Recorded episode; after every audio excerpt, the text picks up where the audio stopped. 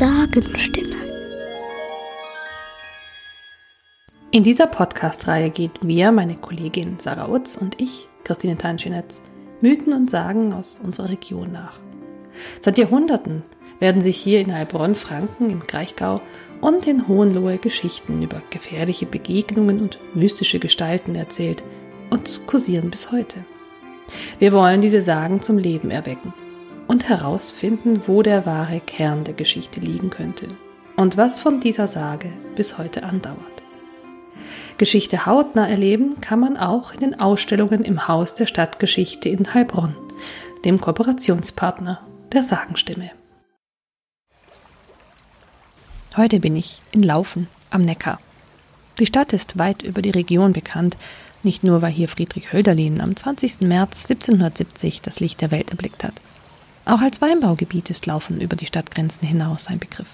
Der Neckar ist nicht nur Verkehrsknotenpunkt, sondern auch sonst wichtig für Laufen. Er wurde hier einst durch einen Felsrücken gezwungen, eine große, beinahe ringförmige Schleife in Richtung Westen zu bilden. Irgendwann durchbrach der Fluss dann aber den Felsen und floss über viele Stromschnellen und Strudel mit hoher Geschwindigkeit durch die geschaffene Lücke. Auf dieses Laufen des Flusses geht auch der Stadtname zurück. Oben auf einem Felsen über dem Neckar thront die Regiswindiskirche. Der Name erinnert an Regiswindis, die Tochter eines Grafen, und an ein Verbrechen, das auch mit dem Neckar zu tun hat. Denn hier soll vor mehr als 1000 Jahren ein Kind ermordet worden sein. Beim Städtchen Laufen bricht der Neckar durch einen Felsen und bildet dabei einen Strudel. Den haben die Schiffer an früheren Zeiten gemieden, so gut sie konnten, ihm auch manches Opfer gebracht, damit er ihren Kahn nicht verschlinge. Manche sagen, man habe einst die Wetterglocke von Wunnenstein darin versenkt, seitdem sei der Strudel nicht mehr so wild. Auf dem Felsen am rechten Ufer des Flusses stehen die Trümmer der alten Kaiserpfalz Laufen. Dort hauste einst Pfalzgraf Ernst. Der hatte ein einziges Kind, das hieß Regiswindis, die Freude ihrer Eltern. Es wuchs unter den Augen einer Wärterin heran. Nun hatte die Wärterin einen Bruder, der war des Pfalzgrafen Rossknecht. Da aber seines Dienstes nicht allwege treulich waltete, ließ ihn der Graf einst mit Ruten streichen. Darüber erbost, schwor die Schwester ihrem Herrn Rache. Als bald darauf der Pfalzgraf mit seinem ganzen Hof auf der Jagd war, nahm die Wärterin das Kind, erwürgte es mit den goldenen Kettlein, das es am Halse trug, und stieß es dann vom Burgfelsen in den Strudel hinab. Als sie gesehen, welch grausige Tat sie getan, da wurde sie wahnsinnig, denn im Grunde hatte auch sie Regiswindes von Herzen lieb gehabt. In Verzweiflung lief sie auf die andere Seite des Flusses, um sich von dort aus in den Fluss zu stürzen. Allein der Pfalzgraf, der eben von der Jagd zurückkam, ließ sie ergreifen und zur Strafe an der Stelle ihrer Untat in den Burgfelsen einmauern.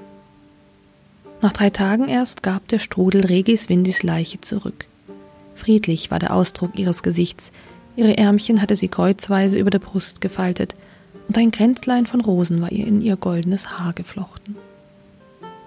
Als der Bischof von Würzburg davon erfuhr, da war er von dem Gefühl durchdrungen, dass das Kind selig verstorben und eine junge Heilige sei.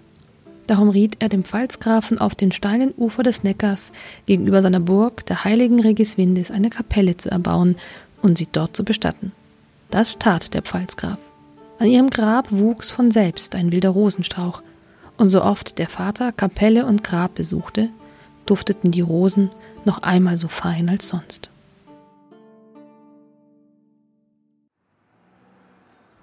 Ich habe mich mit Andrea Teschner hier in Laufen verabredet, in der Kirche, die den Namen der kleinen Grafentochter trägt. Andrea Teschner kennt sich als Stadtführerin bestens aus, welche Rolle Regiswindis für die Stadt spielt und was an dieser Legende wirklich wahr ist.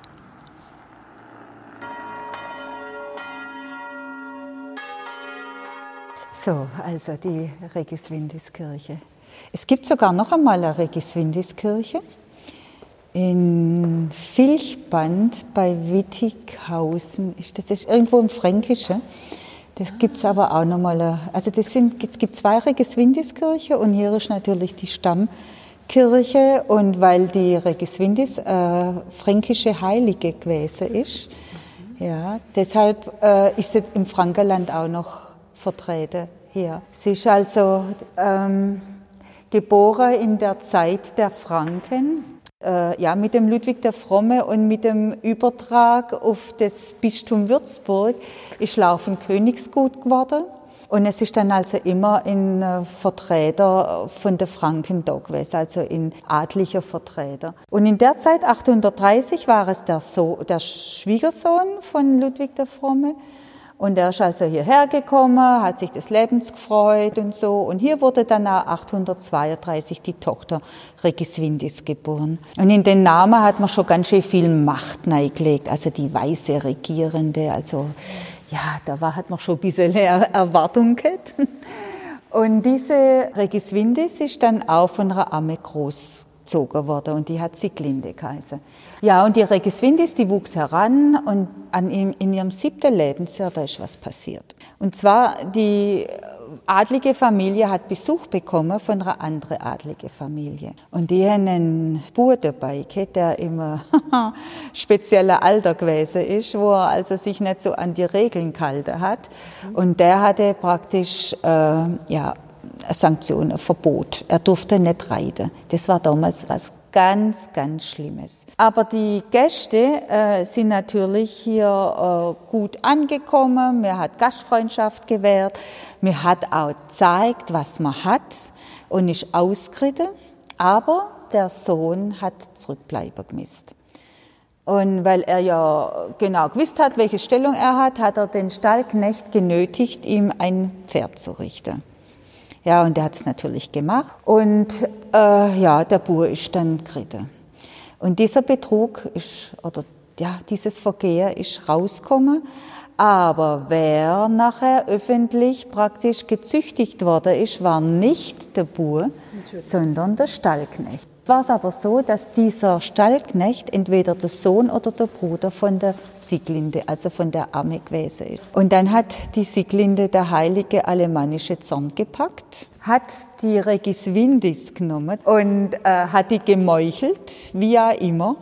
Man sieht es auf diesem einen Steinbild hier und hat sie dann vor lauter Schreck in den Neckar geschmissen. Und der Neckar, der den Kelt, das ist eine keltische Bezeichnung für dieses, für dieser, der, ein keltischer Name und bedeutet der wilde oder der wilde Geselle. Stromschneller geben und also da war richtig was los mit dem Fluss. Und äh, da ist die praktisch in den Neckar geschmissen worden. Von der Kirchseite. Ganz wichtig, von der Kirchseite aus.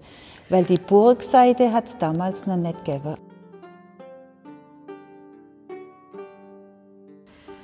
Puh, was für eine Geschichte. Aus Rache an der zugegeben sehr harten Bestrafung ihres Bruders tötet Sieglinde einfach das Mädchen. Die Burg, die heute auf der anderen Seite des Neckars gegenüber der Regiswindiskirche steht, wurde tatsächlich erst im 11. Jahrhundert erbaut. Heute ist dort das laufende Rathaus untergebracht. An der Stelle, wo die Burg des Grafen Ernst gestanden haben soll, steht heute das Regiswindis Pfründhaus. Über 100 Jahre lang von 1713 bis 1826 diente es übrigens als Mädchenschule. Aber wo genau wurde denn das Mädchen in den Neckar geworfen? Weiß man nicht ganz genau. Ich meine, alles, was in den Neckar, egal ob es von hoch oder von unten eingeschmissen worden ist, das hat dann nicht mehr ganz so Gut knackig ausgesehen. Ja. Aber das Wunder der Regiswindis war, und jetzt kommen wir ein bisschen in die Legende rein, dass sie nach drei Tagen von Fischern oder irgendwelchen Leuten rausgezogen worden ist aus dem Neckar oder am Ufer gelegen, wie auch immer. In der Legende wird ja meistens die dramatischste Art und Weise genommen. Die ganz wichtig, rote Bäckle, sie war tot, aber rote Bäckle, wie wenn sie schlafen tät und die Arme zu Kreuz. Und um den Kopf waren ein paar Rösle rumgewickelt und äh, so hat man sie gefunden. Und das war natürlich was ganz Heiliges. Und man sieht hier auf dem Bild erstens einmal die erschrockene Sieglinde, die ja hier bei äh, Muselmänner und dunkelhäutige Leute steht, also damals eigentlich das Zeichen fürs Böse. Und mit einem roten Gewand, also es ist jetzt nicht die Liebe, was das jetzt ausdrückt, aber sie ist doch sehr erschrocken. Äh, aber hier sieht man die Regiswindis, wie sie wie schlafend rausgezogen wird. Und die Finder, die sind eigentlich ganz entspannt. Also die haben gar nicht so ein entsetztes Gesicht. Die denken, oi, was ist denn jetzt da? So ein nettes Mädel und so. Und mir geht schon ganz gut. Und der euch vielleicht heimkommen und, und die Kuh im Stall hat auf einmal zwei Kälbluftwelt gebracht oder der andere ist heimgekommen und der Sohn, der im Fieber gelegen ist, ist auch gesund gewesen. Und so ist das Ganze, glaube ich, ein bisschen, ja, die Tochter, die Enkelin von Ludwig der Fromme tut Wunder und hat mir das alles ein bisschen auf die kleine Märtyrerin da zurückgeführt. Aber es ist tatsächlich so, dass ab diesem Zeitpunkt, wo man sie aus dem Wasser rausgeholt hat, da fängt dann die Glorifizierung dann an. Ja. Sie ist ja drei Tage nicht da gewesen. Jesus ist nach drei Tagen auferstanden und das war alles, das hat alles so dazu neigespielt. Ähm, sie ist im Jahre 1003 heilig gesprochen worden. Ja, da hat nämlich der Bischof von Würzburg diese Regiswindis heilig gesprochen. Mhm. Ja. Und das finde ich echt genial, weil dahin nämlich die Machtverhältnisse haben sich da geändert. Mhm. Nach den Franken sind die Salier gekommen und die Salier, die haben ihr Machtzentrum Wormspeyer. Und jetzt hat er denkt, so, den spucke ich in die Suppe. und werde hier eine Heilige installieren. Und tatsächlich ist dann die Regiswindis, also die eigentlich schon ein bisschen vorher schon schleichend heilig gewesen ist, aber da hat sie ihren offiziellen, hat sie da so mit. Also wieder so eine, so eine machtpolitische Geschichte auch. Also so sehe ich das, ja, gell? Ja. ja also. Das Schicksal der kleinen fränkischen Grafentochter diente als willkommene Vorlage für eine Legende, die das Bischoftum Würzburg und den Machtanspruch der Franken festigen sollte. Bis zur Reformationszeit stand in der Regiswindiskirche ein Silberschrein mit den Gebeinen der Namenspatronin. Es wird vermutet, dass der Schrein von Herzog Ulrich zu Geld gemacht wurde, um seine Kriegsschulden zu bezahlen. Die Gebeine wurden Mitte des 16. Jahrhunderts in einen Zinnsarg gebettet, der aber nach 1547 verschwand. Und so eine Heiligsprechung nutzte übrigens nicht nur den Bischof. Äh, mit, der, äh, mit der Heiligsprechung hat man hier diesem, dieser Seite auch glaube ein bisschen Bedeutung ausdrücken gewählt. Es war nämlich noch was in die Zeit. Laufer hat in, in, die, die nächsten Grafen oder die Grafen, wo in der Zeit der Heiligsprechung gekommen sind, das waren die Poponen. Und die Poponen, äh, die haben gesagt, ach, da ist jetzt schon ganz schön eng auf der Kirchseite. Wir fangen, wir, die haben lieb geäugelt mit der anderen Seite vom Neckar und haben da praktisch ihr Domizil aufbauen gewählt. Ah. Ja, und wollten da die, die, die Burg bauen. Und zwar immer ganz neumodischer Stil. Sie wollten nämlich damals schon mit Stein bauen. Für, früher hat, in der Zeit hat man halt so Kirche mit Stein gebaut, aber noch keine, also noch nicht so arg, hat man da so Wert drauf gelegt, dass man also solche Burgen mit, äh, so massiv mit Stein baut. Und so wollte sie sich eigentlich präsentieren. Sie wollte Auge und Auge mit der Kirche sei hier und wollte sich aber in Alleinstatus geben und auch gesehen werden. Und die haben dann auch diesen La Namen Laufer mit rübergenommen. Also das ist jetzt nicht so, dass da eine ganz neue Ortschaft entstanden ist. Und haben dann auch hier angefangen, äh, das zu besiedeln mit Handwerker, mit irgendwelchen Leuten, wo sie brauchten für ihr ja, für ihre Bedürfnisse. Das hat dann also damit angefangen und dann ist also auf der anderen Seite dann diese Heiligsprechung gewesen. Vielleicht 200 Jahre später ist dann diese letzte Martinskirche, die hier noch gestanden ist, mit dem Altar für die heilige Regiswindis, hat sich vor dem Grab der Regiswindis verneigt. Auf alle Fälle ist sie zusammengebrochen. Und dann hat äh, das Bistum Würzburg entschieden, meine Herren, das ist doch jetzt unser Heilige und so, und wir werden jetzt hier eine ordentliche Kirche bauen für unsere Regiswindis und werden der auch gleich auch den Namen geben dieser Kirche. Seitdem thront also die stattliche Regiswindiskirche hier oben auf dem Muschelkalkfelsen über dem Neckar. Aber was wurde aus der Familie und aus Sieglinde? Also was aus, aus der Familie wurde ist, das ist jetzt nicht ganz so klar, aber äh, die Sieglinde, da gibt es drei Versionen davor, was mit der passiert ist. Einmal die kindergerechte Version, dass sie in die Verbannung geschickt worden ist. Dann wahrscheinlich die realistische, ja, ja. dementsprechend standesgemäß hingerichtet. Ja. Und dann gibt es noch die Laufener Version und die ist ja sowas von falsch. Die Laufener Version geht so, dass sie in der, in der Burg drüber eingemauert worden wäre bei Wasser und Brot. Lebendig, ja. Aber das war nicht so, weil die Burg ist erst 170 Jahre später oder zwischen 160 und 170 Jahre später angefangen worden zu bauen. Also von dem her, ja, ist die Laufener Version nicht ganz so nachvollziehbar. Gut, so ganz genau wie in der Legende hat es sich also sicher nicht so getragen. Ob es aber nun so war oder auch nicht, in Laufen ist Regiswindis bis heute noch sehr präsent.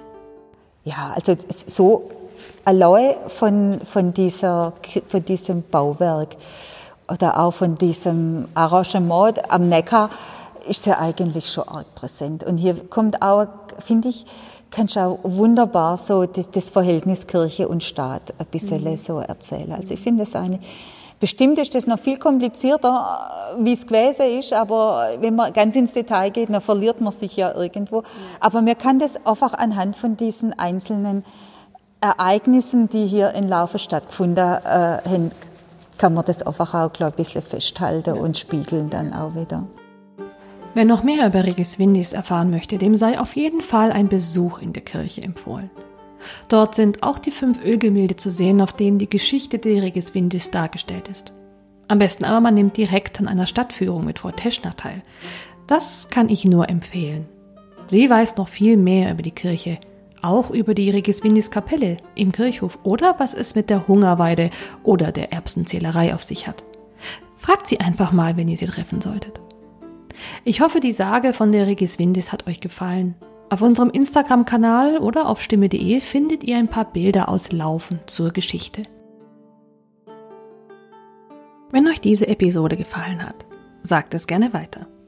Wer die anderen drei Folgen noch nicht gehört hat, auf stimme.de slash Sagenstimme findet ihr noch die Folgen zum Raubritter von der Burg Steinsberg, von der Gründungssage von Heilbronn und vom stummen Brünnerle von Unterheimbach.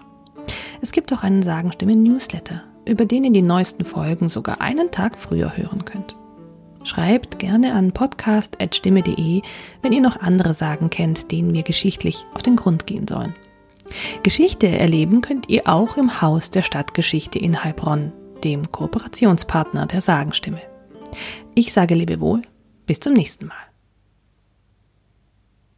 Die Sagenstimme ist eine Produktion der Heilbronner Stimme GmbH. Idee, Text und Produktion Christine Tanschinetz. Musik Horst Hoffmann, Musical Files und Kevin McLeod. Vielen Dank an Andrea Tescher für die historische Einordnung und Kirchenführung.